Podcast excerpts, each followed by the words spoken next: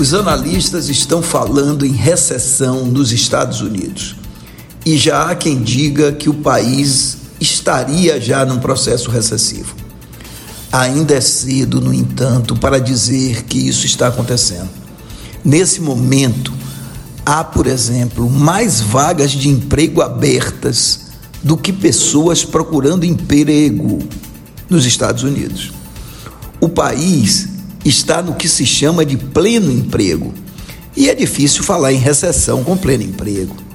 A inflação está alta e chegou a 7% no primeiro trimestre de 2022.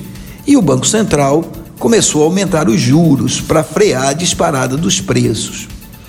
Mas quando o Banco Central aumenta os juros, ele quer reduzir o consumo e para isso é preciso que o desemprego aumente mas não é o que vem acontecendo.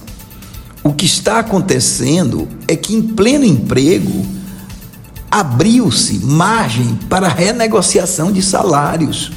Os salários estão aumentando e isso aumenta ainda mais o consumo. Nesse momento, os Estados Unidos têm duas vagas de emprego para cada pessoa procurando ocupação.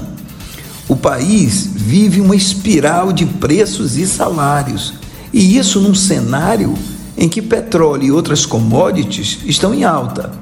Se os salários aumentam, e hoje eles estão crescendo 6%, o custo de produção cresce. E cresce mais ainda com o aumento dos combustíveis. Logo, esse aumento é repassado ao consumidor e os preços continuam subindo. Em outras palavras, o Banco Central vai ter que aumentar muito mais os juros se quiser gerar uma recessão. No Brasil é diferente, porque aqui o desemprego ainda é alto, mas o governo vai injetar bilhões na economia com a PEC Kamikaze, indo de encontro à política de juros altos do Banco Central.